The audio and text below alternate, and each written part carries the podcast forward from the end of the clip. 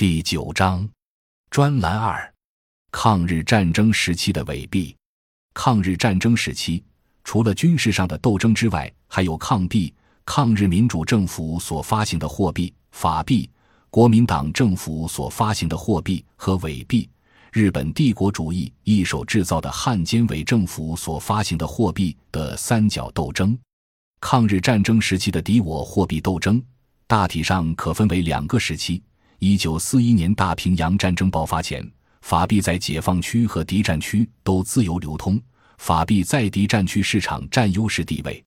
当时法币在美英等国家的支持下，币值没有猛烈下降。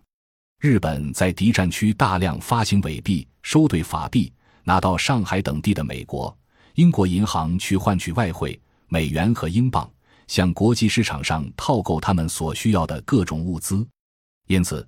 他们仍让法币自由流通，并不希望法币迅速贬值。太平洋战争爆发以后，日本从上海等地攫取几十亿元法币，同时没收美、英等国在这些地区开办的银行，这样用法币来换取美元、英镑的桥梁也因此断绝了。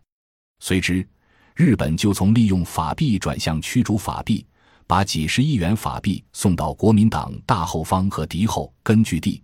用来攫取大量的物资，同时大量发行伪币来代替法币，以弥补他们的财政赤字。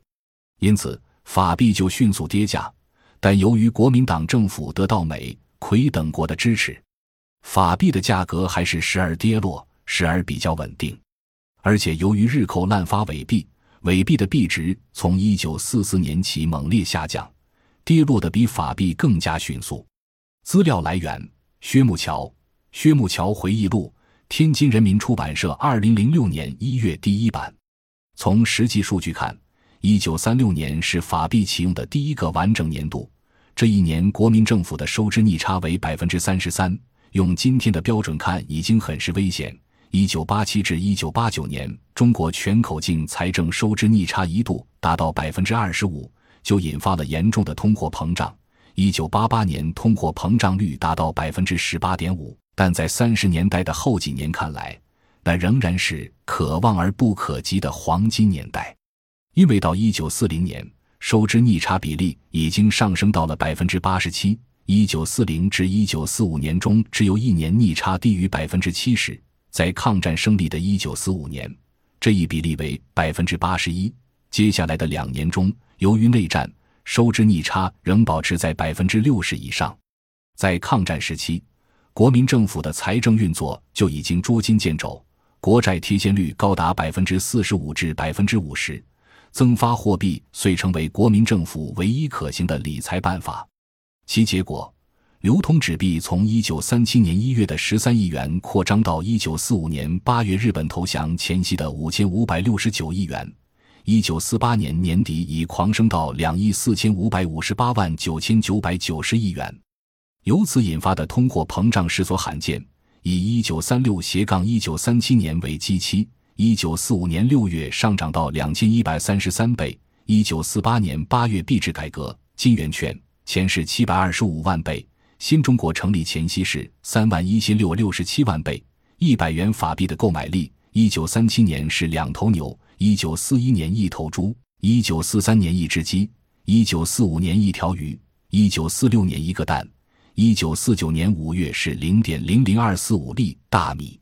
分时段来看，一九三七至一九四五年属于温和通胀，一九四五至一九四八年物价以每月百分之三十的幅度递增，一九四八年后货币发行和物价增长近乎失控。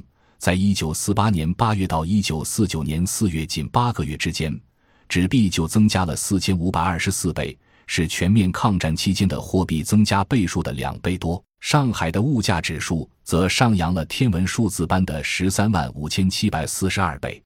这就是下文要讲的一九四九年华东地区解放，人民币进入上海的背景环境。三、物资本位货币体系的解放区实践。